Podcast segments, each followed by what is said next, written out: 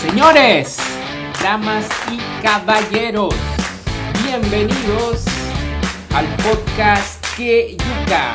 Les saluda su, bueno, su amigo Osiris Sánchez aquí. Osiris Sánchez, para los que no me conocen, soy un salvadoreño viviendo en Uruguay desde hace, bueno, ya un par de años, ¿no? Y bueno, no estoy solo, damas y caballeros, conmigo se encuentra el señor Eric. ¿Cómo están amigos? Bueno, futuros amigos. No, no, haz de cuenta que ya nos escucha mucha gente y todo, así que Bueno, háblale a la comunidad de Keyuca, ¿Cómo los es? Keyuca lovers, no sé.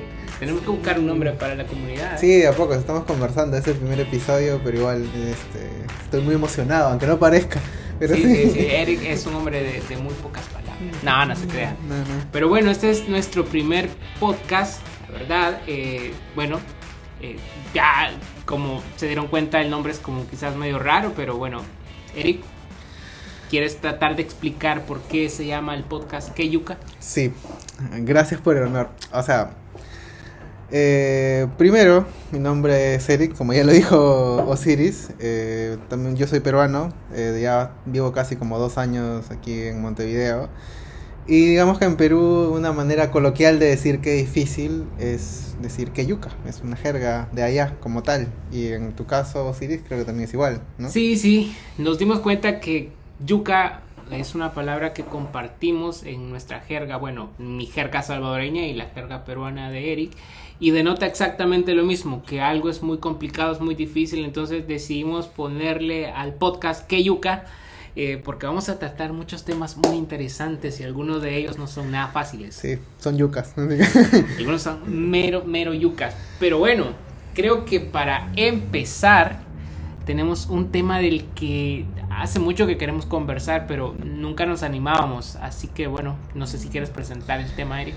Sí, bueno, como ya hemos mencionado, eh, nosotros somos dos extranjeros viviendo en Montevideo y la verdad es que me- en verdad Every, Osiris y yo nos, hici- nos hicimos amigos aquí en Uruguay, así que bueno, el tema en sí a tratar sería que migrando a otro país, ¿qué tan complicado es migrar a otro país? ¿Es a otro fácil país. a otro, es migrar a otro ¿Es país? difícil migrar a otro país? ¿Qué se siente migrar a otro país? Exacto.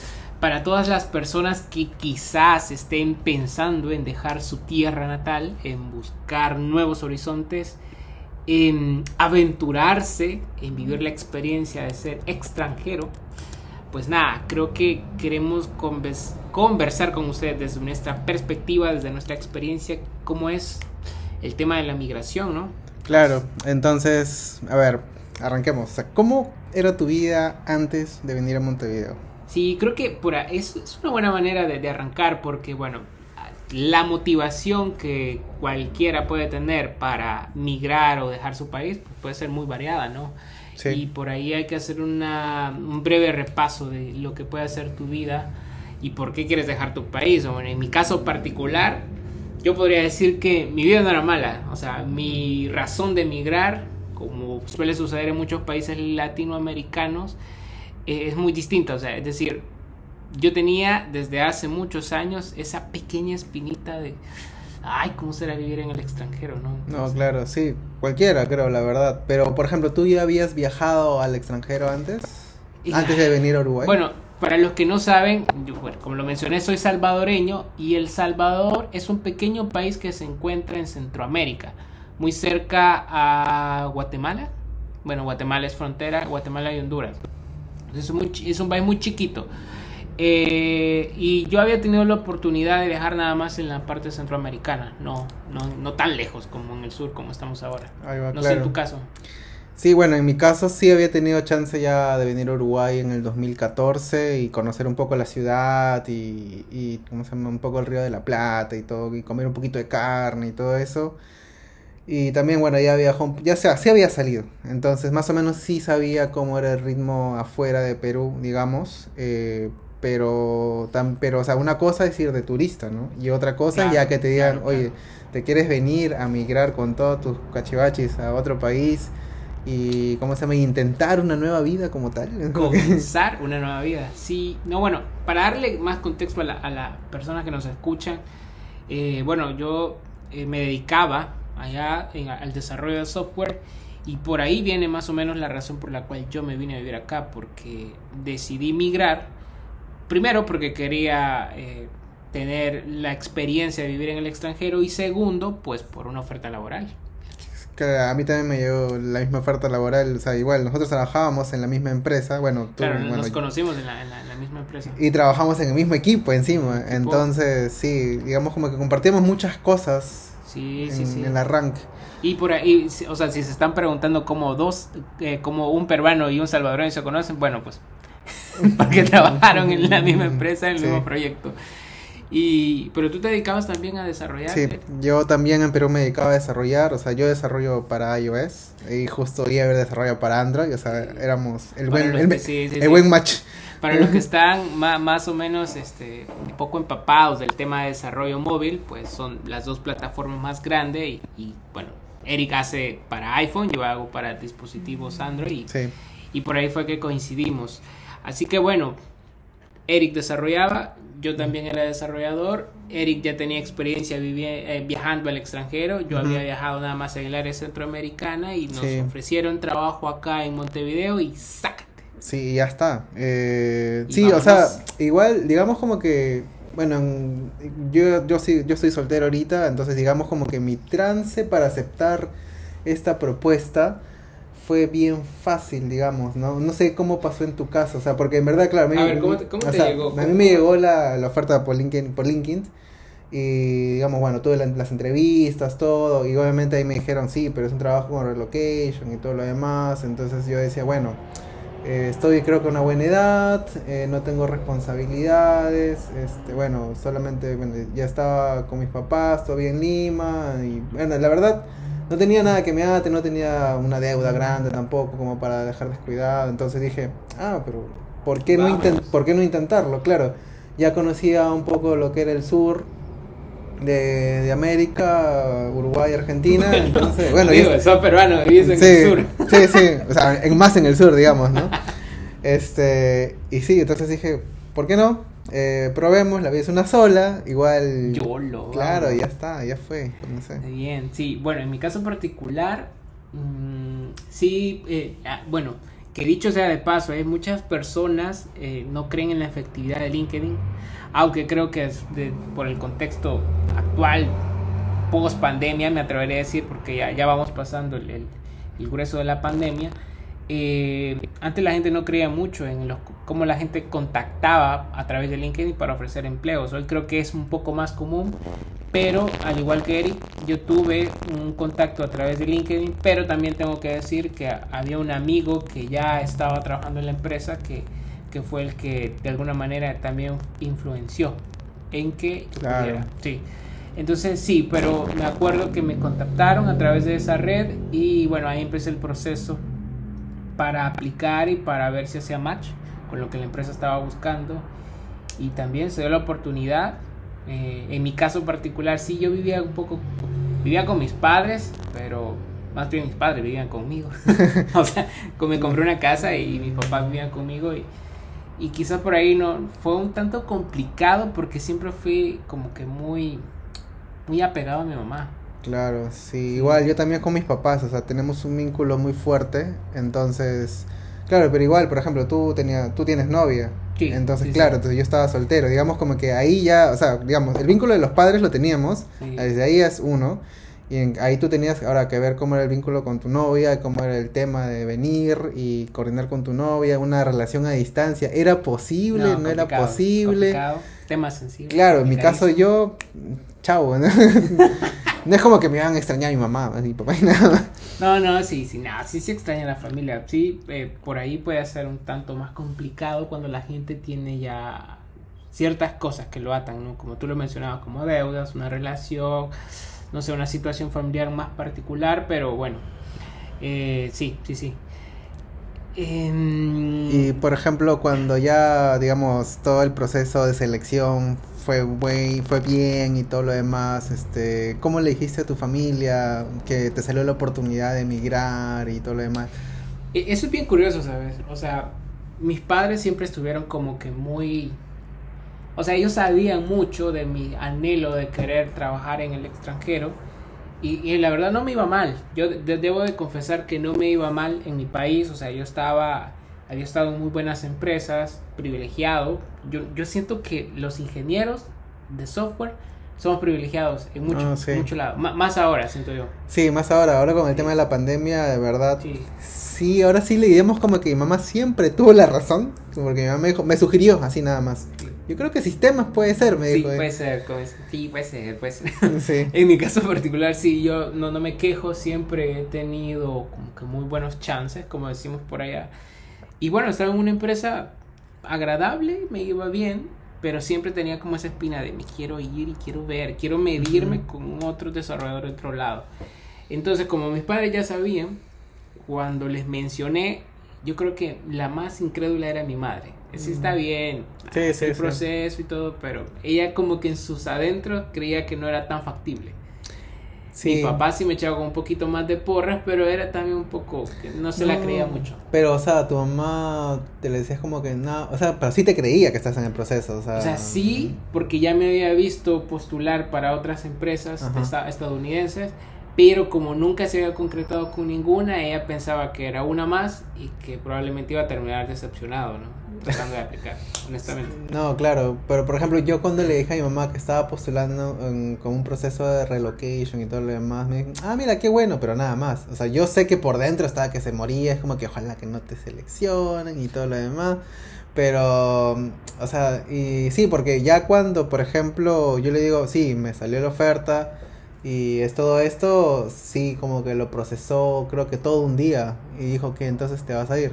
Sí, es relocation. Salte de ahí, sí, sí, sí, No, yo creo que, ¿sabes? Eh, es curioso porque mm, creo que no, lo creían tan factible, pero cuando por fin me aceptaron, este, todavía dijeron, sí, está bien, ¿cuándo te vas? Creo que faltaba un mes y medio para, para la fecha de, comenzar a trabajar. Eh, y bueno, ellos mm, creo que les cayó el 20 de decir, es cierto, te vas. Eh, cuando me mandaron el, el, el, boleto del avión. Es cierto. Ahí recién es como, ay, chanfle, sí te vas.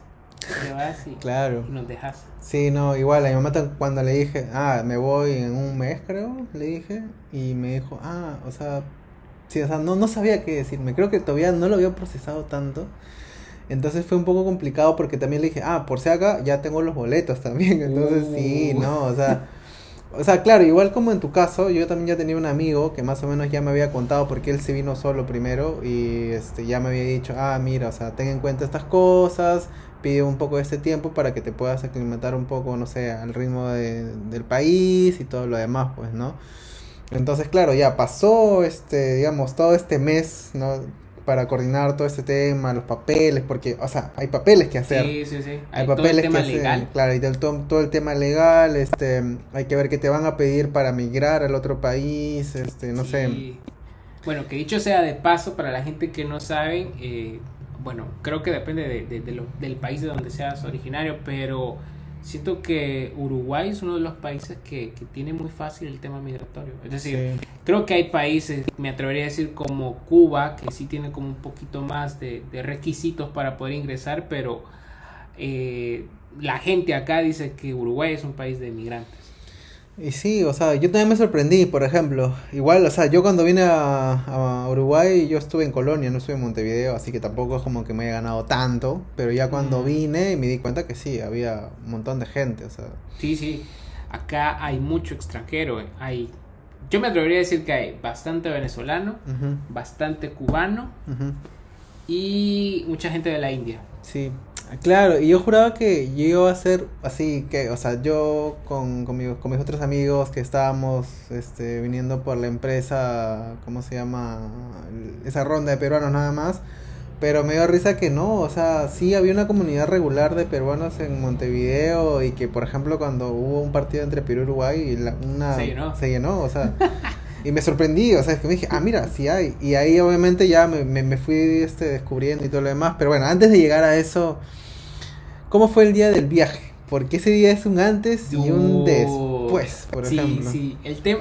Eric, Eric, lo mencionaba, o sea, eh, eh, eh, tú lo mencionaste, no, no, al inicio. es decir, cuando te vas de viaje, para la gente que ha tenido la oportunidad de viajar, de visitar otro lugar, eh, o sea, hay una emoción previa al viaje. Primero porque vas a un lugar desconocido, todo te parece nuevo, pero estando en el viaje siento yo, o algunos amigos me han comentado, que llega ese sentimiento de, ay, bueno, ya quiero regresar. ¿Sí? Exacto. Pero cuando te vas a vivir a otro país, de alguna manera, aunque tú sabes que puedes regresar cualquier fecha, es decir, hay un hay algo distinto porque sabes que no va a ser quizás en el corto plazo. Entonces ahí se siente como una especie de, de, de, yo le llamo como cortar ese cordón umbilical que te ata muchas cosas, tanto tema familiar, costumbre, bla, bla, bla. Entonces es un tanto complicadísimo. No, sí. Por lo- ah, mi día en particular fue complicado, no sé cómo fue el tuyo. No, sí, es justo lo que dices, porque claro, cuando yo ya me iba de turista a otros países, sí, pues yo, digamos, pasaba dos semanas y ahí ya, este, decía, ay, ya quiero regresar a Perú y esto, y estar con mi mamá un rato y comer pollo a la brasa, un chifa y estas cosas. Todo lo que te Eh, parece común, ¿no? Claro, entonces dices, ya esto ya va a acabar, o sea, ya me cansé de este país, chao, en dos semanas, ¿no? Y Muy rico y todo, pero Claro, ah, exacto, y te regresas, ¿no? Pero, claro, en el otro dices, mm, o sea, tú de buena onda dices, pero no te preocupes, mamá, voy a regresar, no sé, pues, este, me voy a dar una, una regresada en tres meses, pues, no, o en dos meses, porque igual no es como que el pasaje te cueste barato, ¿no? O sea, Y sí, dímelo a mí. mm, claro, entonces... Gentes, este, no vivan en El Salvador, Mm. no intenten viajar desde el sur a El Salvador, les va a costar un ojo de la cara. Sí, es un poco caro. O sea, claro, por ejemplo, el vuelo de Perú a Montevideo son casi 400 dólares en el mejor de los casos y en el de El Salvador son casi como mil Y dólares. depende, sí, mil, mil dólares, 900 ya. Claro, en tu caso no es como que te pudieras dar el lujo de decirle a tu mamá, mamá, voy a regresar, no sé, cada tres meses a verte, Sí, ¿no? O sea, aquí, voy rapidito. mm, No, claro, no. no. En cambio, digamos como que yo sí me pudiera dar ese lujo. Es más, me lo di, ese tipo, po- porque yo llegué acá el 2019. Entonces, claro, viajé en octubre y viajé en diciembre. Entonces, Uh, claro. Dos vuelos en menos de seis meses. Claro, entonces, este, sí, digamos como que, bueno, igual ya tenía un compromiso previo, tenía que regresar en octubre sí o Ah, sí.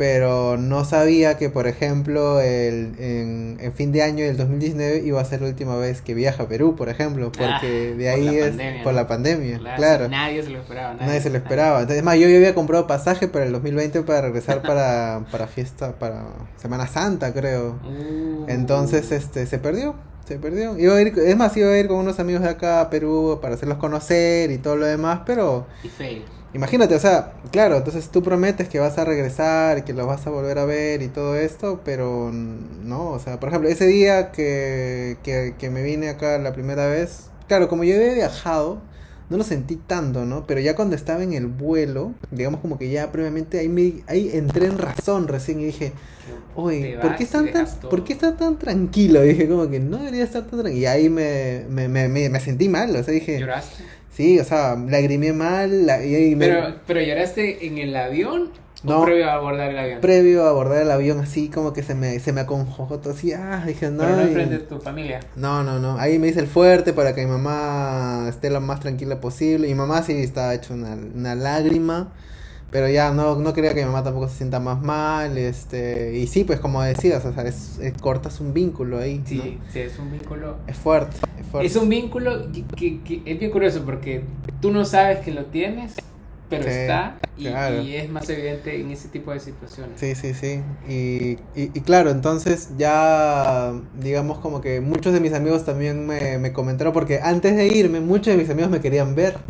Entonces, este, ni que me fuera a morir, les decía, o sea, sí, por si acaso voy a regresar y existe el WhatsApp, el Telegram, ¿no? Para conversar. no me olviden. ¿no? Claro, entonces, este, sí, varios de mis amigos decían, no, pero no es lo mismo, que te vamos a extrañar, y bueno, y, y, y vuelve cuando puedas, un ratito y todo lo demás, y yo dije, ah, mira, qué bacán, entonces Ah, te sí, quieren. te claro, te quieren, ¿no? ¿Sabes que en mi caso particular, esto para los salvadoreños que nos estén escuchando les va a parecer familiar?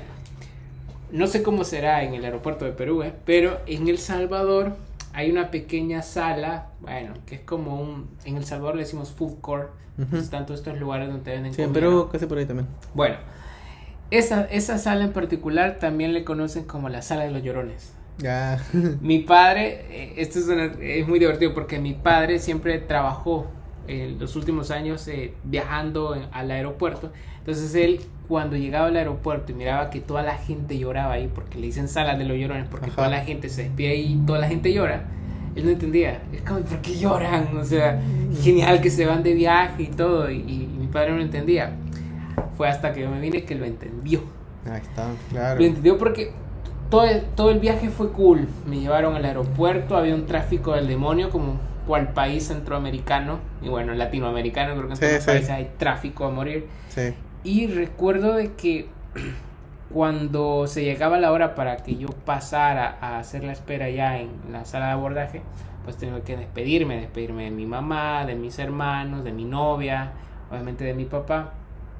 Y yo igual había intentado ser fuerte, pero yo soy una Magdalena, yo si tengo que llorar lloro, o sea, Sí. y en ese momento me aguanté todo lo que pude, pero cuando ya se llegó el momento de decir, bueno, tengo que irme para abordar el avión, empezamos a llorar todos. Sí, no. Todos así, pero fuerte, fuerte, Sí. fuerte.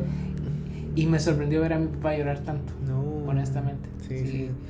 Fue complicado, la No, verdad. no, sí, es complicado. Claro, igual, por ejemplo, imagínate que. Sí, yo nunca pensé que en verdad. Ah, es más, yo no, yo no esperaba que mucha de mi familia con la cual no me veo tanto también vaya al aeropuerto a dejarme. Y mi, tía, y mi tía que me ve, creo que una vez cada tres meses. To- fueron todos a despedirte. Sí, o sea, se, se puso a llorar y dije, tía, pero ah, no, tranqui. pero sí, Claro, o sea, sí, a, voy a volver en octubre un ratito, o sea, fresh, ¿no? Este, y sí, o sea, y claro, ya está el otro, el otro trance, ¿no? O sea, ya cuando regresas a tu país después de un tiempo, ya ves las cosas muy raras también. Pero, sí. o sea, bueno, eso también Sí, lo vamos sí. a tocar más adelante. Pero bueno, ya entonces, ya vienes, o sea, sale lo de tu vuelo, Sale, sale el vuelo. llegas, pero- y cómo eh, fue tu eso- primer, este... ¿sabes? Fue complicado, y permíteme comentar eso, fue complicado porque por una parte vienes emocionado porque vienes a conocer algo nuevo, nueva experiencia, pero por el otro lado vienes destrozado porque Sí. has terminado de, de cortas ese cordón como mencionábamos y, y duele, duele un montón. ¿Disfrutaste tu vuelo? o- Ese, ese es el punto. Sí, lo disfruté y no, no lo disfruté. Ajá. ¿Por qué? Lo disfruté porque era la primera vez que yo me subía a, a un avión, una experiencia bárbara. Recuerdo eh, ese momento en que el avión va, ¿cómo le dicen? Va... ¿Despegando? No, pero... Ah, bueno, le tenía miedo a la, a la parte del despegue porque todos decían que Sí, se sí. sentía mal, pero no, no, era cuando va en ascenso. Ah, Porque ya. hay, lo- cuando vas en un vuelo, hay, los primeros 20 minutos son de ascenso a llegar a una altura en donde ya él puede ir como más, más en línea recta, ¿no? Arriba. Entonces, ese ascenso eh, fue el que empezó a hacer que me doliera un poco la cabeza. No. Dicho sea de paso, yo iba junto con un peruano, porque Ajá. hice en escala en Perú, y el señor me lo advirtió antes de despegar, o sea, no importa el despegue, me dijo, lo que realmente se siente es el ascenso, porque como que la empieza a actuar, eso como le llaman, la presurización del, de- Ujú. dentro del avión, Sí. y la altura que vas tomando te provoca ese dolor de Sí, cabeza. sí, sí. Entonces fue. Entonces por ese lado sí, ya estando arriba lo disfruté, unas vistas espectaculares. Cuando pasas por, por la cordillera de los Andes, Sí, qué bonito. es- todos deberíamos de tener la oportunidad de verlo. Y pero por el otro lado me sentía triste, Sí. porque cada, cada minuto que pasaba me iba alejando más y más y más. Que, para serte sincero, nunca había visto exactamente dónde quedaba Uruguay.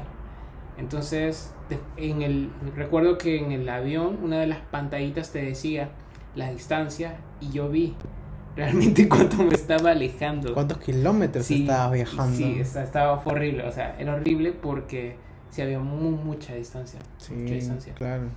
Pero bueno, pasó, llegamos. Pero, por ejemplo, en tu caso, tú estabas saliendo a un país lejano en avión. Era la primera vez que viajaste en primera avión. vez que subí Imagínate, o sea, era tu primera vez viajar en avión hasta. hasta. hasta, hasta los lugares Claro, o sea, re de, de lejos. Sudamérica. Claro, entonces, este, ¿cuál fue tu primera impresión ya cuando aterrizó el vuelo y dices, ya está? Mira, do- dos cosas para recalcar ahí. Hice escala en Perú y no vi mucho de Perú porque no he visto mucho, todavía no he tenido la oportunidad, amigo, de conocer tu país. ya vas a ir, casi, la pandemia no lo dejó. Sí, no. Pero lo poco que vi me gustó. Eh, recuerdo eh, mientras baja, descendía el avión, Ujú. las playas y todo eso, se armó muy espectacular la vista y todo. Y pero cuando ya vine acá a, a Montevideo, en el aeropuerto de Carrasco, empecé a notar la, de primero, el clima. ¿Llegaste cuando? Eh, empezaba el otoño. No. Sí, empezaba el otoño y no había descendido la temperatura y de golpe el clima. Claro. Sí, sí. sí. Me, me afectó porque salí, recuerdo haber salido del, del aeropuerto y estaba muy, muy, muy frío. Claro, no, sí, igual yo, por ejemplo, sí estaba acostumbrado un poco al clima, entonces como que no me chocó tanto, o sea, sí me gustó, por ejemplo, como que todo verlo más tranquilo, ¿no? Porque Lima es bien caótico, entonces, Uh. este, sí, cuando llegué y en el aeropuerto y todo esto, dije, ah, mira qué chévere. El taxista me contaba, porque justo me traje yo mi bicicleta y me contaba, pues no, ten cuidado con, lo, con los bondi. O sea, ya ahí dije, ¿qué es un bondi? Aquí es un bondi. Claro, entonces a- ya, ajá, claro, y ahí ya te das cuenta que estás volviendo a empezar una nueva vida. Entonces, ¿no? Creo que ese es el tema más complicado de cuando te vas del país como tal, porque la gente no tiene que entender que es un nuevo comienzo. ¿no? Sí, eso no se magnifica todavía. Ya te das cuenta cuando pisas y dices, "Mm, ya". es más, cuando la chica de, de migraciones te dice, ¿para qué ha venido, joven? O ¿Cuál sea, es la razón de su visita? Sí, no, entonces ahí dices, bueno, sí, verdad. Eh, claro, o sea, cuando yo llegué, por ejemplo, lo primero que hice obviamente fue a ir a descansar. Y lo primero que es, bueno, llegué a la casa de mi amigo, que el que me ayudó básicamente para ver todo este trámite. Y me dijo, bueno, ya mañana vemos cómo van a ser tus trámites, porque eh, tienes que ¿A qué hora- legalizarte. qué horas llegaste? Yo llegué a las 6 de la mañana. 6 de la mañana. Sí. O Sí. sea, dormí un rato, mi, mi- o sea, mi amigo se despertó y me dijo, bueno, este, mañana vemos qué es lo, todo el tema papeleo migratorio y todo lo demás.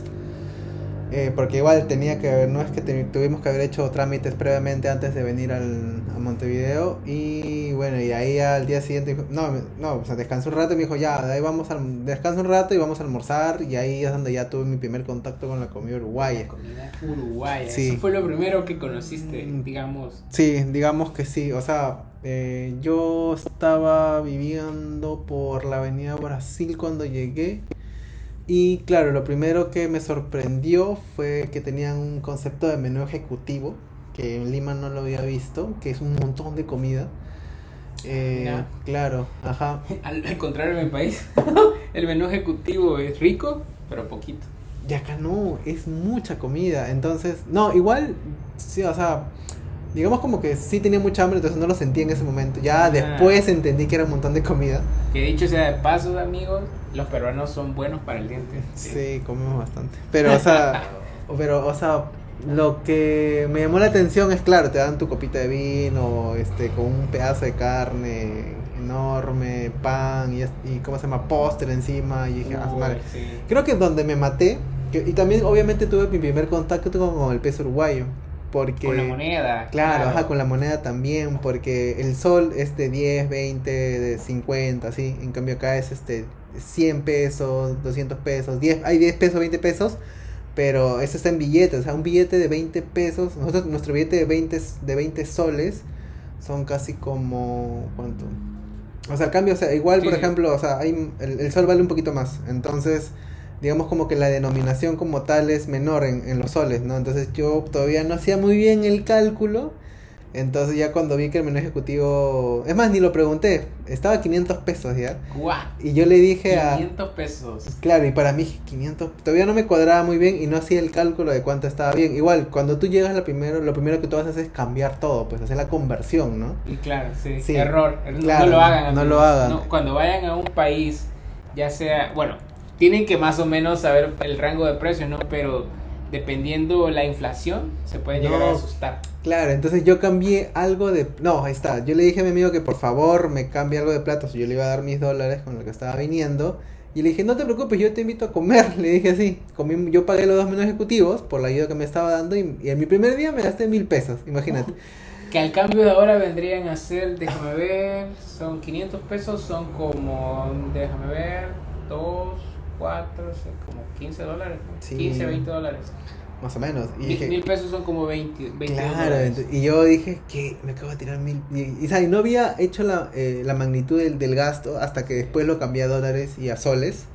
En ese momento, este, por ejemplo, mil pesos era casi como 100 soles, que 100 soles es bastante. O sea, con 100 soles comen 3, 4 personas. Claro. Entonces, Claro. Sí, uno, uno, uno tiende a, a medir el costo de vida por el lugar de donde uno viene, ¿no? Porque Claro. a mí me pasaba exactamente lo mismo. Y uno de mis amigos me dio el mejor consejo, que dejara de convertir, de hacer las conversiones para que viviera un poco en paz. Porque para los que nunca han tenido la oportunidad de, de visitar eh, Uruguay, en la capital, en Montevideo, normalmente sí, Uruguay es un país un poco más caro que la Sí. media de los otros países latinoamericanos. Me atrevería a decir que comparten quizás el mismo costo de vida que Costa Rica. Sí, bueno, sí, igual yo la comida al menos sí la sentí un poco más cara. No, es cara, es sí, cara. sí, sí, es, es- cara. es totalmente más cara. Así que, ojo, tienen que tenerlo en cuenta por si algún día vienen a visitar Montevideo. pues, es lindo, pero sepan que no es tan barato como puede llegar a ser en su país. Sí, no. Entonces, te, em- es un nuevo comienzo, te topas con un nuevo tipo de moneda, nuevo tipo de comida, un Claro. horario distinto. Un horario distinto porque acá son dos horas más que Perú. O sea, vivo en el futuro, literal. Si vas adelantado, ¿no? vamos adelantados, tú más todavía. Y si yo tres. Sí, tú más. Y claro, entonces, digamos como que yo había pedido una semana para acostumbrarme un poco al país, pero mentira porque ni salí, me quedé en el cuarto. Salí para comer y para ver un toque el barrio y todo lo demás, porque yo había pedido una semana de gloria antes de entrar a, trabajar.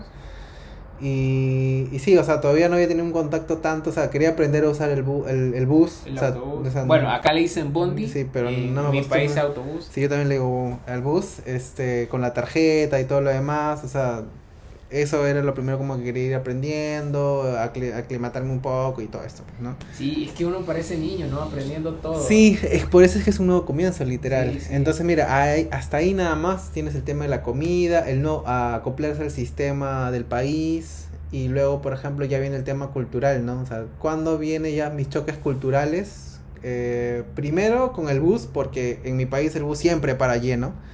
Entonces, este, y ahora está casi vacío. O sea, yo veía gente que se quejaba de que estaba lleno, pero no, eso no es lleno. Eso no es lleno. Y ya mi primer día laboral, digamos, como que lo primero que me chocaron fueron las jergas, pues, o sea. Y... La, la diferencia de cómo, o sea, e- es, es tan divertido porque, bueno, nosotros nos hemos topado con que a veces la misma expresión significa distinta cosa para, nos, para nosotros. Es decir, eh, entonces es como súper distinto como, y a veces da como un poco de miedo, si le soy sincero, de que puedas decir algo que quizás para el otro sea ofensivo, aunque para ti no lo sea. O sea Claro, a ti te pasaba más que a mí, por ejemplo. Porque Sí. igual yo no hablaba tanta jerga peruana como tal. A veces se me salía, pero yo me daba cuenta que se me salía más con, con mis amigos peruanos. Pero cuando hablaba con, con mis amigos uruguayos, no se me salía tanto, tanto, tanto. Sí, uno, uno, yo creo que inconscientemente le haces a- al neutro, o sea, intentas hablar un poco más neutro. Sí, A mí me costó, me costó al inicio y yo, bueno, hoy siento que me cuesta menos, pero a veces me pasa, de que se me sale una expresión que por ahí la gente se queda como, ¿what? ¿Qué estás diciendo? sí, claro. O sea, y, y por ejemplo, a mí me pasó entender la pri- las primeras jergas en la calle todavía, ni siquiera con mis compañeros como para decirles, Ah, ¿Qué es eso? Porque, o sea, cuando la primera vez que compré la tarjetita del bus y me dijeron que si me animara a darles la tarjeta, o sea, para mí es como que si no me animo, entonces no le doy. Pero, o sea, es raro. Y al final entendí que era su forma polite de decirles De que por favor, de preguntar. Sí. Entonces dije, ah, pff, mo- qué, qué chévere. Y me acuerdo que un día también dije monstruo y tampoco me entendieron. no me entendieron que, que era qué monstruo. Y de ahí también, o sea, teníamos una jefa muy peculiar que también era Muy- muy uruguaya. Muy uruguaya, como Muy tal, uru- muy uruguaya. muy uruguaya. Y este, ¿cómo se llama? Y la verdad que sí, era, era muy divertido escuchar que este cuando hablaba así full, full, full, Full, full, uruguayo. Full Uruguay. Sí, sí, Sí. yo, yo recuerdo que muchas veces le dije, para, me estás hablando en Uruguay.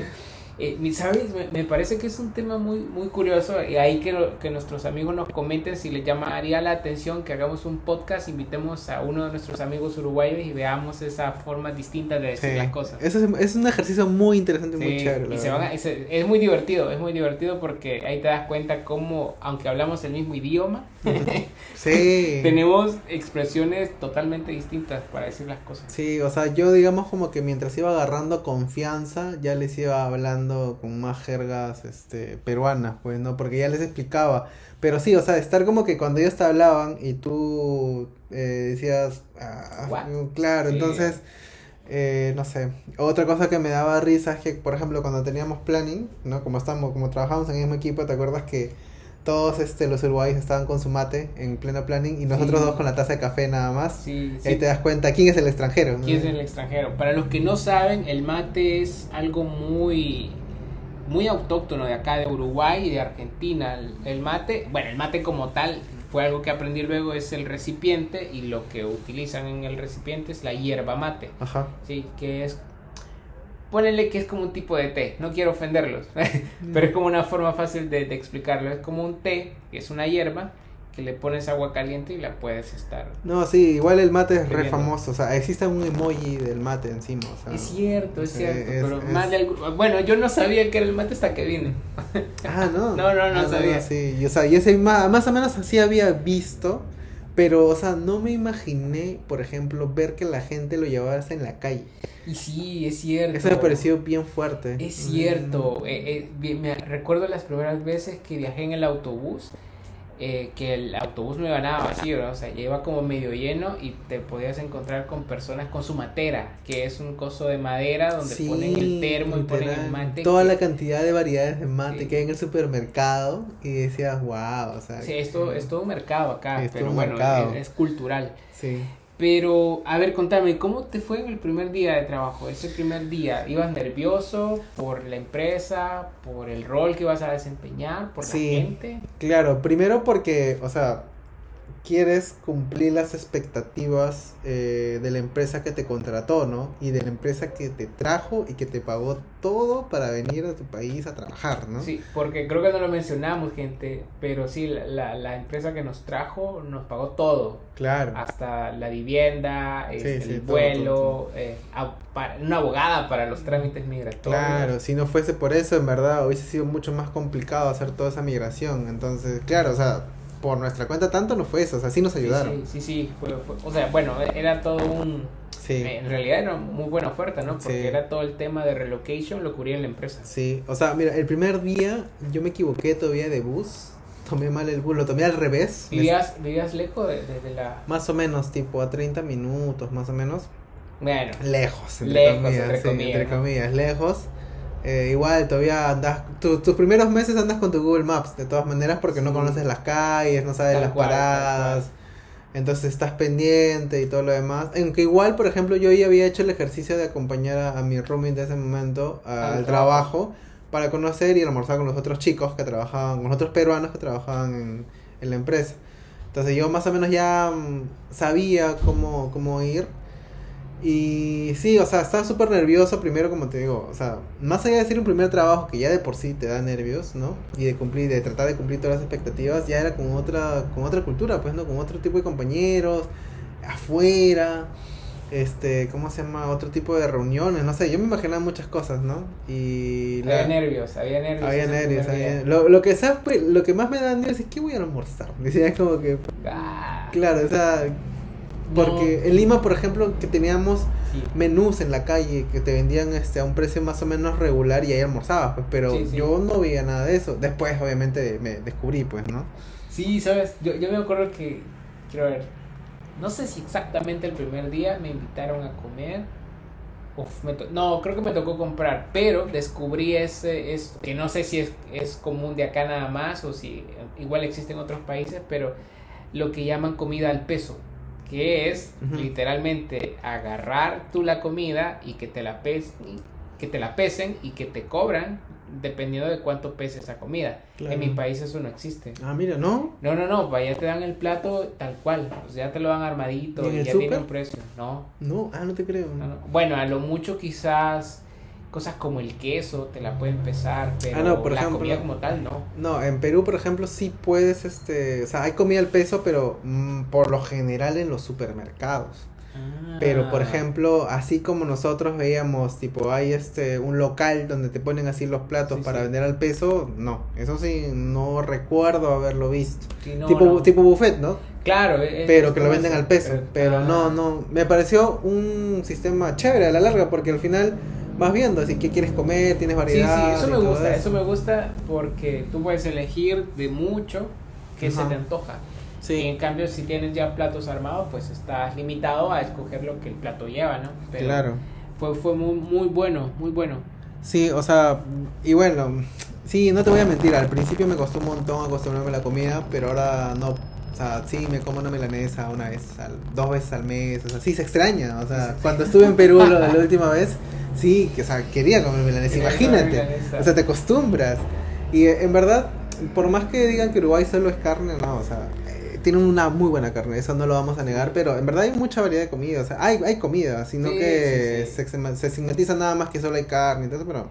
No, sí, o sea, porque tiene fama, eh, Uruguay y Argentina tienen fama de tener. Carne de calidad y bueno, exportan carne. O sea, Sí, o sea, sí, carnes. sí, eso sí, eso es verdad, 100% verdad, Sí. no, eso es- ya Eh, está, No fake. no fake, eso sí es no fake, este, aún me falta comprobar porque todavía no hice una comparación a ciencia cierta de que si la carne de Perú es igual a la uruguaya, pero obviamente todos mis amigos ya me dijeron que la uruguaya es mil veces mejor, pero igual no lo he comprobado con mi propio paladar. Sí, yo soy mal crítico de comida. A mí me convencen con una galleta y ya estoy. sí. Pero no. Y bueno, el otro, el otro tema, por ejemplo, que, que tuvimos que tocar es el tema de buscar casa. Porque nosotros en nuestros países teníamos casa como tal. O sea, Sí, sabes, a, a mí me llama mucho la atención. Bueno, creo que esto es para la gente que, que nunca ha estado en Montevideo. Pasa que en Uruguay, a pesar de que es un país no tan pequeño comparado con El Salvador, eh, comparado con, con, con Perú, creo que sí es pequeño, pero comparado con El Salvador no. Toda la gente quiere estar en la capital y Ujú. por ende en la capital es muy común que te toque vivir en, en edificios, en apartamentos, como es en Lima. también, o sea, depende de la zona, obviamente. Pero sí, o sea, la mayoría de veces también son departamentos. eh, y también la misma lógica, si te vas un poquito más afuera, te puedes buscar una casa y, y- y todo esto. Pero digamos como que mucho ahí va a haber, y como hay tráfico, como hay mucho tráfico, a veces este, las zonas más lejanas están más llenas de tráfico también. Entonces, es bien fregado, sí, entonces... Y la verdad es que yo nunca me había puesto a ver qué tan complejo era buscar casa porque en Lima yo ya, mi mamá ya había hecho todo ese trámite por mí, pues, ¿no? O sea, yo No llegué y ya estaba. casa. Pero nunca había sabido que era lo complicado de buscar casa. Entonces ya yo cuando me puse a buscar casa acá, porque, o sea, si bien la empresa nos pagaba lo- los Mm. primeros meses, ¿no? De ahí obviamente la empresa te dice, sea, sí, Sí, pues, sí, pero para no. algo te paga un salario porque tienes Para- que para buscarte tu busques, casa. Sí, claro.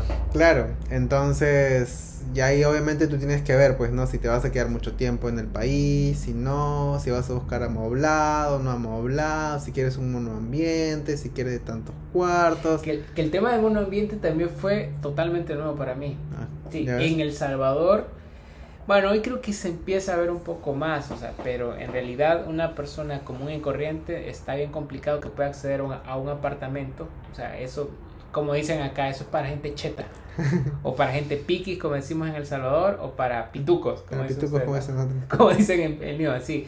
Es, no es muy común que, que vivas en apartamento y la verdad, honestamente, lo primero que yo noté, o sea, a o sea, la primera diferencia es que vives en apartamento. Si vives en la capital, obviamente, más o menos en los alrededores de, de- de Montevideo todavía puedes ver algunos, pero entre más te alejas es como más común vivir en casas, ¿no? Pero si Sí. estás cerca del centro, eh, sí, es en apartamento, en edificio. Pero la otra cosa que yo noté, eh, como tú dices, que bueno, sí, si es un monoambiente, si está amueblado, no sé qué, pero es lo caro que es y lo pequeño que pueden llegar a ser. Sí. Yo nunca me había cuestionado el espacio de vivienda porque, bueno, yo no vivía en mansión, pero vivía en un espacio que nunca me resultó tan pequeño que cuando dije vine acá y vi el apartamento fue como, ala, ¿qué pasa aquí? ¿Por qué todo es tan pequeño? Claro, no, sí, o sea, sí, yo, Caro. sí, es caro, claro, o sea, y buscar, a mí lo que más me mataba era buscar, estar buscando, y encima que mi, eh, mi roomie de- con el que vivía antes, este, quería traer a su mascota, encima, claro, ahí agregarle un filtro más a tu búsqueda, ¿no? Uh, que permite Claro, mascotas. claro, entonces que permita mascotas, y era un poco más complicado. Sí, por ejemplo, a mí, me, a mí me parecía bien chistoso cuando te mencionaban, ah, por si acá tienes asador, ¿ah? entonces como que, Nosotros no usamos, o sea, nosotros no tenemos esa costumbre como tal. Ajá, entonces el, el asador no era un plus. No era un plus para nosotros, Pero pero, acá sí. me daba risa que sí, o sea, es importante acá. Eh, y de ahí obviamente ya después de vivir un año y un poco más te das cuenta que sí, es importante. Sí, sí, sí. Es importante. Yo, yo recuerdo, recuerdo que cuando buscaba, eh, eh, había también eh, gente que ponía ah, con losa radiante, Sí. con, ¿cómo le llaman la otra? Con, bueno, calefacción, Un calefón. ah, calefón, que para la gente que vivimos en países donde no hace mucho frío, pues es algo que no, no es común, No. pero acá sí, porque en el invierno la temperatura desciende y tú tienes que calentarte de alguna manera en tu apartamento. Sí, claro. A mí me sorprendió porque yo no sabía que el departamento que habíamos alquilado tenía el, el piso radiante y esto. Los radiantes. Y claro, la losa radiante, perdón. Y cuando la primer, un día me acuerdo que, claro, ya invi- otoño, invierno ya, este, piso el, el, el, el, el- el suelo y estaba calientito y me emocioné y dije, ¿qué está pasando? Y no, me- no, no me había acordado. Eh, Imagínate, lo estaba, no me había acordado. Y mi amigo me dijo, no, pues, ¿no te acuerdas? Y yo, ah, mira, es que en Perú no hay eso. es Sí, que no se necesita igual. eso como tal. El agua caliente con el calefón que lo mencionaba, yo Sí. le, le comentaba a, mi- a mis padres eso de la primera vez, el primer invierno, de lo- la necesidad que había del agua caliente y me miraban mal, porque allá es como que Claro. agua caliente, o sea, eso es... Sí, sí, es como que ya cuando tienes así plata y una cosa sí, así, sí, sí, sí. dices ahí sí, no, agüita caliente. y todo lo- O sea, o cuando estás así eh, invirtiéndole a tu departamento bien, ¿no? Porque yo también en Lima no necesitaba tanta agua caliente para bañarme, la verdad. O sea, me bañaba con agua tibia o fría y ya está. O sea, pero acá yo he visto que sí, es sale- una necesidad. Es una necesidad. Es una necesidad. Sí, sí, y sí, sí. entendí un poco más a los norteamericanos. Sí, porque sí, sí. En, en las películas es muy común de que el, el hermano mayor deja al hermano menor sin agua caliente porque se le Mm, acaba. Sí, sí, sí, sí, sí, sí, tal cual. Pero, o sea, sí, el tema de la casa es mm, cansado, pero se encuentra Sí, y es otra, chévere. otra cosa que yo agregaría para la gente que, que algún día, si llegan a migrar acá y tienen que ver el tema de la vivienda, es que acá, porque no lo he visto mucho en El Salvador, el tema de los seguros. O sea, tú para Ah, es adquirir un cierto. alquiler debes de tener eh, un seguro que te cubra los daños que pueda suceder a la vivienda, ¿no? Eh, que hay como distintas opciones, no vamos a profundizar, pero es bueno que lo tengan en cuenta porque si es un tema acá que se necesita para poder adquirir un apartamento. Es verdad, yo tampoco lo sabía. O sea, me acuerdo que mi mamá me contó que, por ejemplo, ella dejaba una garantía y todo lo demás, pero claro, ese, ese sistema como que con el que comentas, no lo sabía tampoco. Entonces también dije, "Ah, mira, qué chévere. O sea, O sea, yo siento que en El Salvador sí, o sea, sí hay un tema de seguros, pero es más que todo para la gente propietaria. claro. En cambio acá, tú como inquilino también debes de tener un seguro si quieres acceder al, al alquiler. Sí, pero sí, eso, eso me pareció como bastante para que lo tengan en cuenta. ¿no? Sí, bueno, y ahí, por ejemplo, ya, digamos, como que ya te alquilaste tu casa y todo lo demás, y ahí obviamente te enteras que hay que pagar, o sea, que el, inter- o sea, que el internet, el agua, luego los gastos comunes, Ese es otro tema. sí, que nunca, o sea, me di- no los entendía, los entendí mucho, mucho después, este, y los tributos, decía, ¿qué? ¿Para qué tributos? Uh, sí, tema también, sensible, entonces, sí. no, o sea, Tema súper sensible. dices, ¿qué? O sea, ¿por qué tengo que pagar tributos? Sí, yo me acuerdo, eh, yo me acuerdo que en El Salvador, eh, a medida tú vas obviamente escalando en, en tu trabajo y vas obteniendo un poco más de ganancias, si te empiezas a quejar porque el descuento que te hace el gobierno suele ser más grande, ¿no? A medida vas ganando, como es un porcentaje, te cobran más, pero acá me cayeron la boca.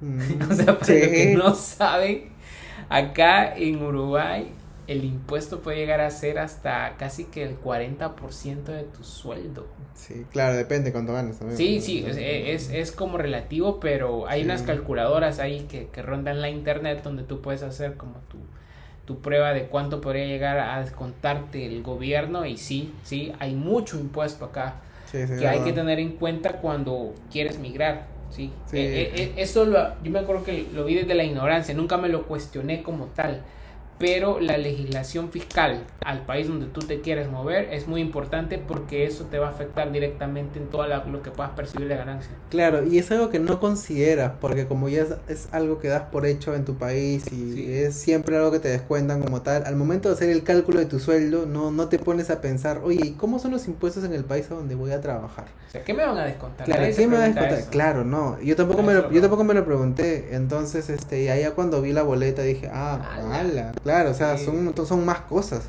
Porque en Perú, o sea, hay descuentos, pero no habían tantos. Entonces dije... O el porcentaje tal vez no era tan alto. O el porcentaje, claro, porque obviamente eso depende mucho del estado, ¿no? Sí, acá siento que Sí, sí hay mucho impuesto. Desde mi punto de vista hay mucho impuesto, pero pues bueno. Pero, o sea, digamos como que es un costo-beneficio porque al final el país es tranquilo, o sea, bueno, tranquilo, digamos que porque no hay mucho tráfico, este, tampoco hay tanta gente. Depende mucho de dónde vivas. Depende mucho de dónde vivas, pero digamos como que, claro, no se siente ese...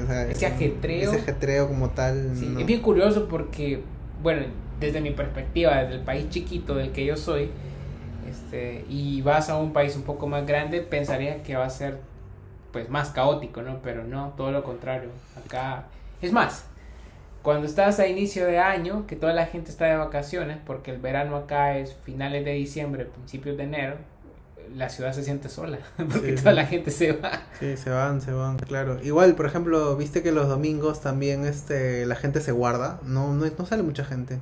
En, Lima, por ejemplo, los domingos salen, o sea, pero... Es cierto, los, los fines de semana, en particular el domingo, recuerdo un día haberme levantado un domingo como a las 10 de la mañana y todo parecía desierto. Sí, a, a, mí, me, a mí me cuesta bastante a veces seguirle el ritmo a la ciudad porque yo me levanto a las 5 y quiero comprar pan, pues, ¿no? Como en Lima.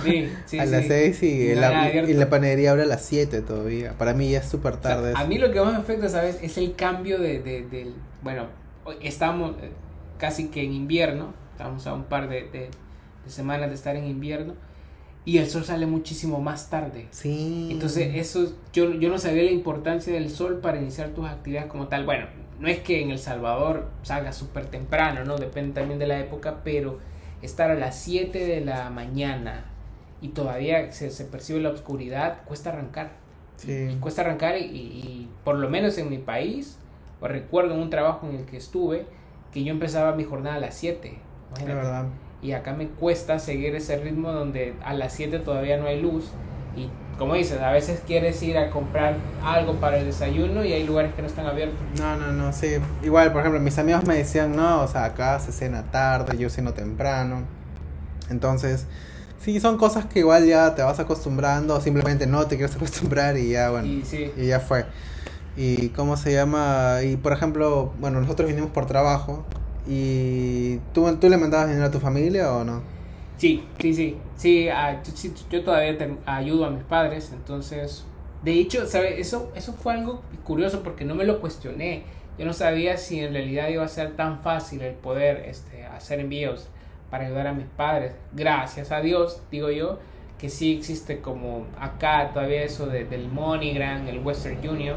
Ajá. Que yo pensaba que era, era común en todos lados, pero no, creo que no, porque eh, son contados los lugares más donde puedo hacer los envíos de dinero como tal, pero porque no me lo imaginaba así, porque en El Salvador es como muy común de que haya muchos lugares de esos, porque el salvadoreño que reside en los Estados Unidos está más acostumbrado a enviar remesas al Salvador, que así le decimos, remesas familiares.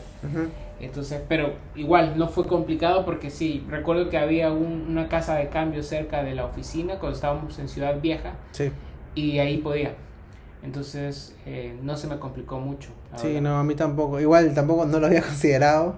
Cuando llegué dije, ah, verdad, mandar plata, ¿no? Porque obviamente que vas a mandar plata si estás en tu país, con tu familia y todo lo demás, pues no solamente era el tema, de, bueno, en mi caso tienen que cambiar dólares, pero en tu caso, bueno, tú podías dolarizado. Sí, sí, yo tengo esa fortuna de, no perderle mucho al cambio porque en mi país se usan dólares. Claro, entonces, eh, claro, yo tenía que hacer doble cambio de pesos a dólares y de ahí de dólares a soles y tenía que mandar la plata, que el porcentaje y todo lo demás. Pero al final no se complica tanto, o sea, hay muchos medios, eso es lo bueno. Pero, pero depende del país, porque honestamente eh, tuve la oportunidad de hablar con una amiga de Cuba y era todo un tema para ellos. era un tema, pero así de que la sufrían mucho para poder enviar dinero.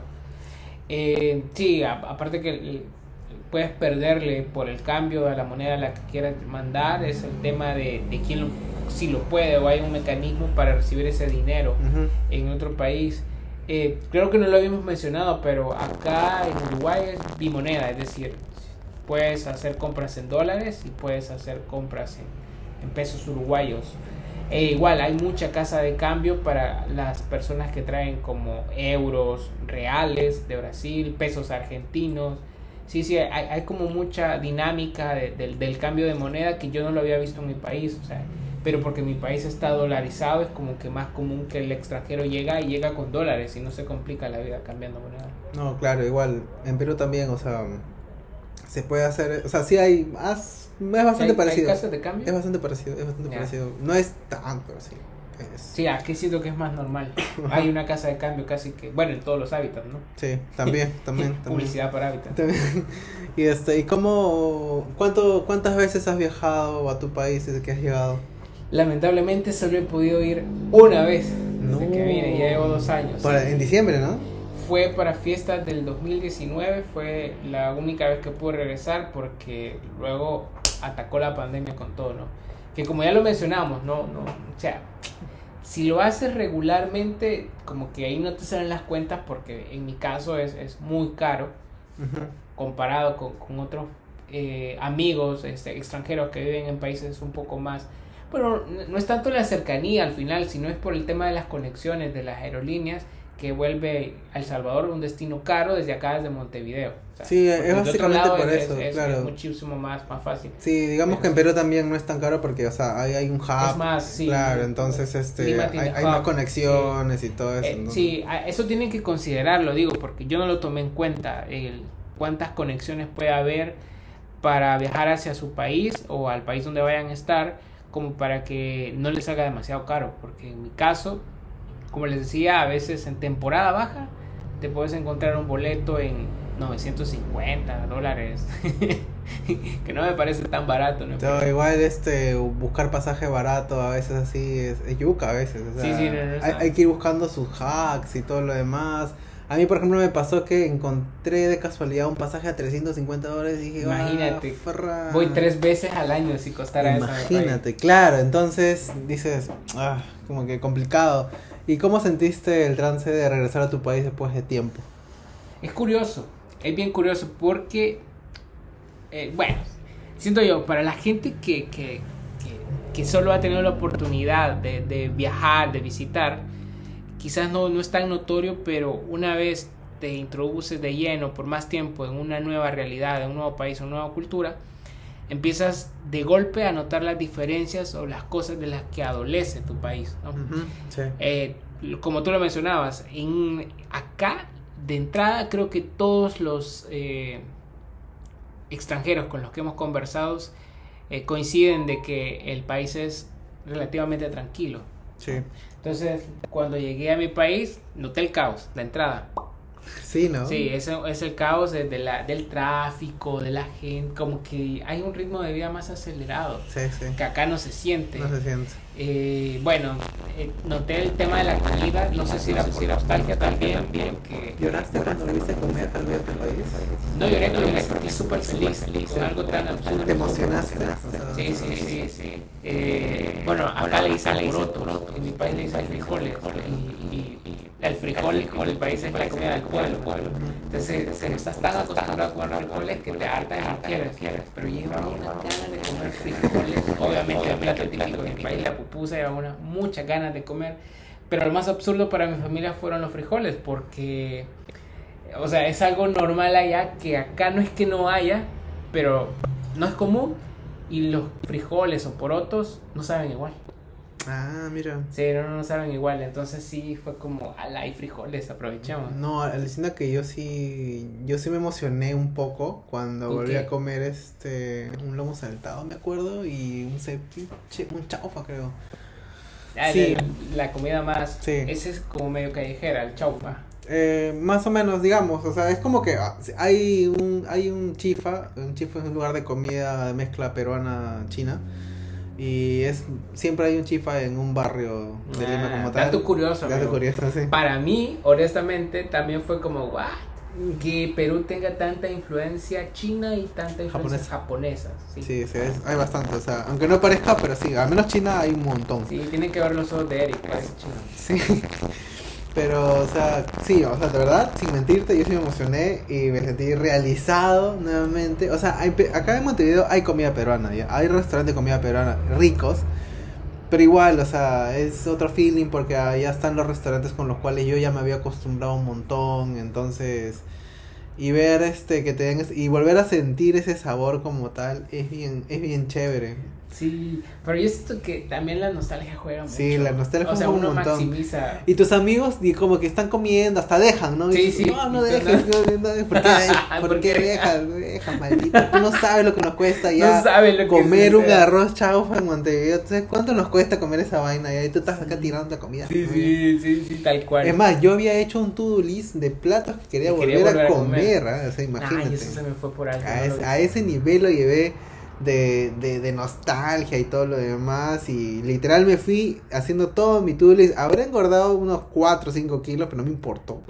Y simplemente quería volver a probar esos sabores como tal. Y, y cenaba eso, imagínate. Ahora tú me ves cenando poquito, así nada más. Pero, Pero ya no. pero ya no, o sea, ya le, doy con sí. todo. Creo que el tema de la nostalgia ataca mucho cuando estás en el extranjero. Sí, o sea, bastante. hasta la cosa más absurda que te parece normal en tu país la llegas a extrañar. Sí, igual por ejemplo, yo me había olvidado ya de muchos problemas como por ejemplo tomar taxi. O sea, en Perú por ejemplo lo que a mí me pasaba bastante es que los, los taxistas a veces no me querían llevar y entonces prácticamente les tenía que rogar.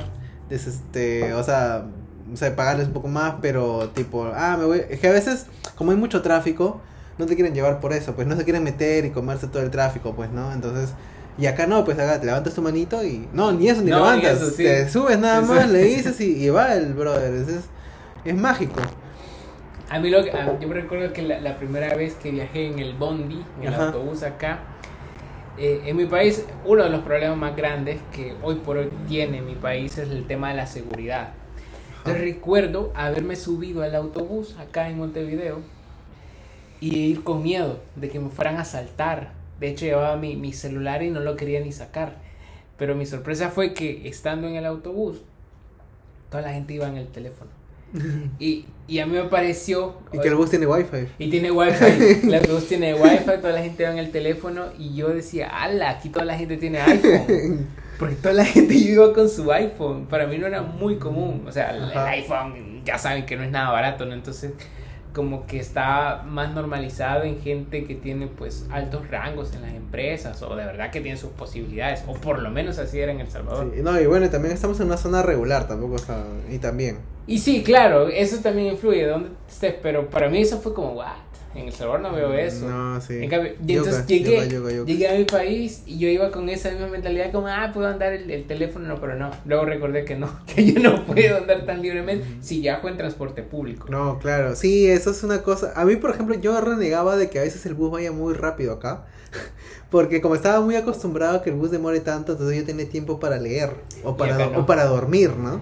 Y acá no, es como que el bus ya... Ponte, un día me acuerdo que salí ocho y media de la casa y llegué al trabajo cinco para las nueve. O sea, O en- sea, tú haces eso en, en Perú? ¿Tardaste más en bajar a abordar? Sí, o sea, imagínate, entonces dices, ah, o sea, no, y Sí. le, le contaba a mis amigos y ya, y nada, no podían más, entonces, este, y por ejemplo, no sé, es, es mágico, son esas cosas que en verdad Son- vive una sí, vez nada más. O sea, depende de donde estés, Sí. depende de, de, de qué tan cerca está tu trabajo, o sea, pero de- al toque notas esas diferencias. sí, y por ejemplo, con todo este tema de la pandemia como tal, o sea, te- me imagino que han- has tenido algún incidente con tu familia y todo lo demás. Sí, sabes, eso, eso es algo que, que la gente no tiene. Bueno, quizás algunos sí, pero en mi caso fue.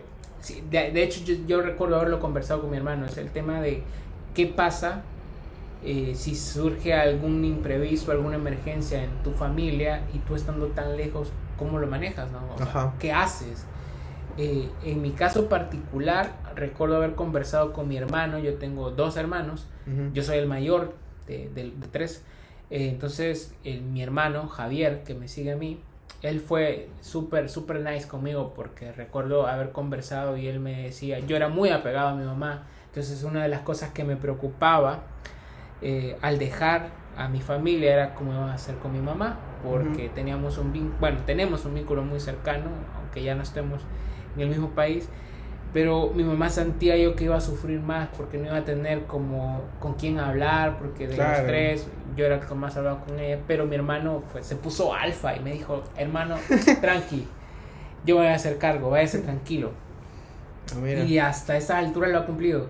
O sea, cada vez que mamá se ha enfermado o que hay algún inconveniente, siempre él toma como ese rol que yo ocupaba ya, entonces por ahí me la facilitó más.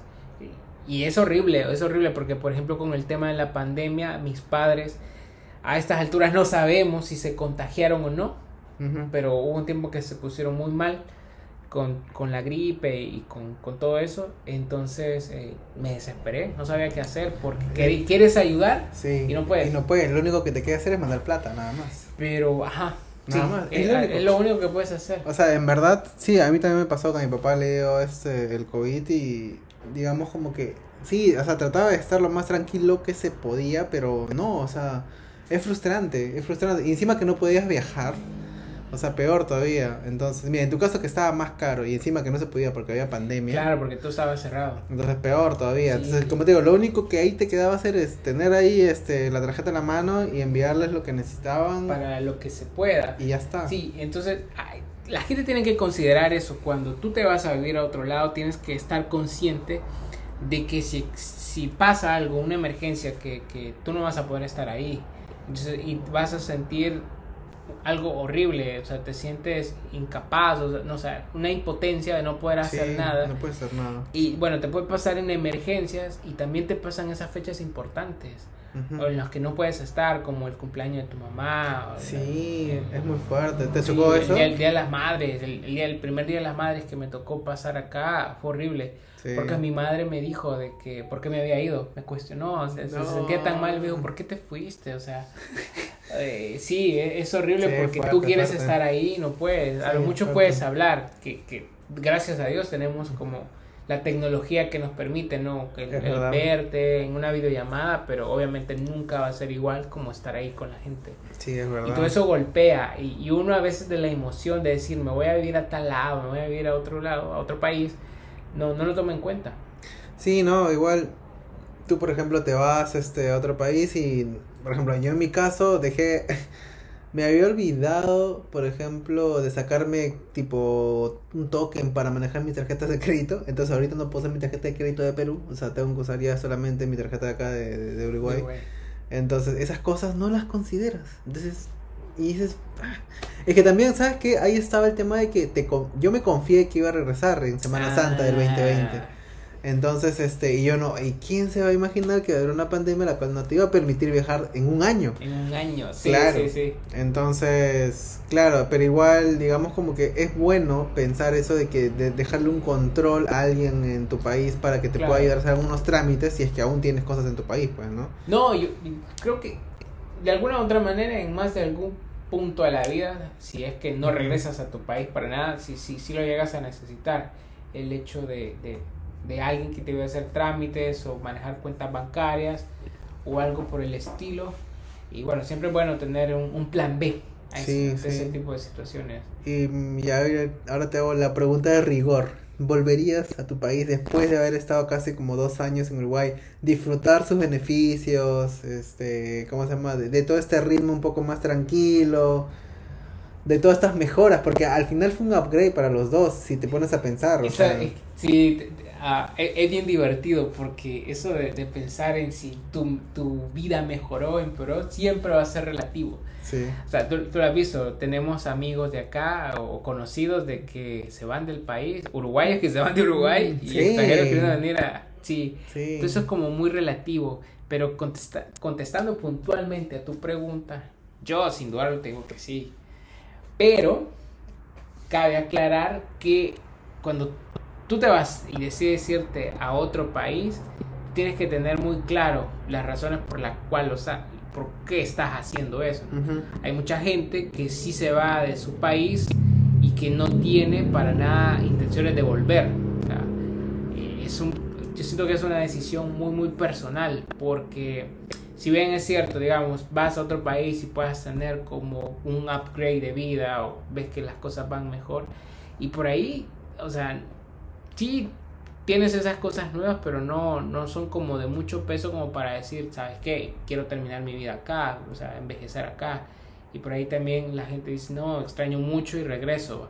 En mi caso particular, yo sabía que era una aventura que tenía fecha de caducidad.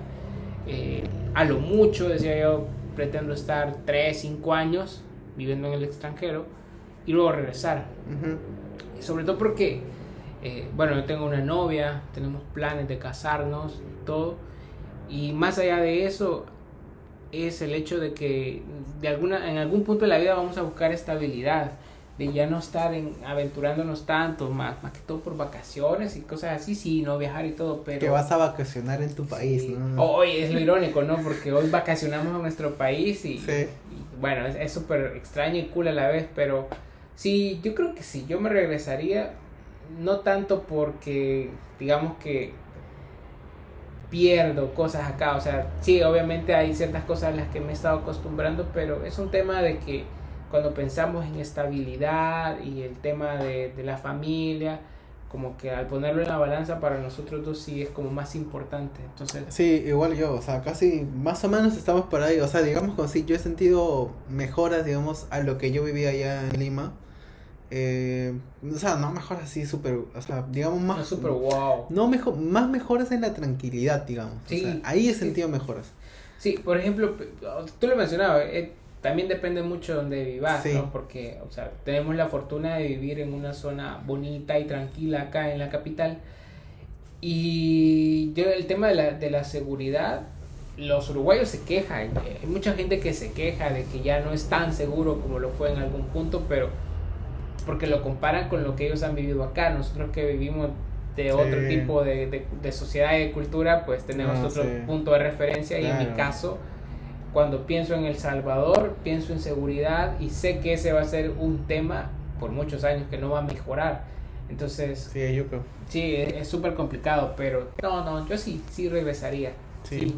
O sea, yo también, o sea, en verdad tengo un vínculo muy fuerte con mis papás. También diremos como que iría a, estar un tiempo con ellos, pero no te voy a mentir, o sea, en mi caso como no tengo una novia todavía, eh, digamos como que también me da cabida hacer más planes en el caso que quiera salir a otro país ir probando y, no sé, o sea, igual estás joven todavía, o sea, puedes ir probando, pero como en tu caso tú ya tienes un plan hecho, tienes un pata ahí, pues, ¿no? Sí, sí, ya más o menos. es diferente, claro, ahí es diferente. Y, viste que, que bueno, o sea, es una decisión que no se toma solo cuando estás en pareja. Claro, igual, como te digo, no es un tema de que el país sea malo y nada de eso, sino que va mucho con lo que más o menos quieres con tu, en, tu caso con tu pareja, en mi caso como que ir a un rato estar con mis papás, un par de meses.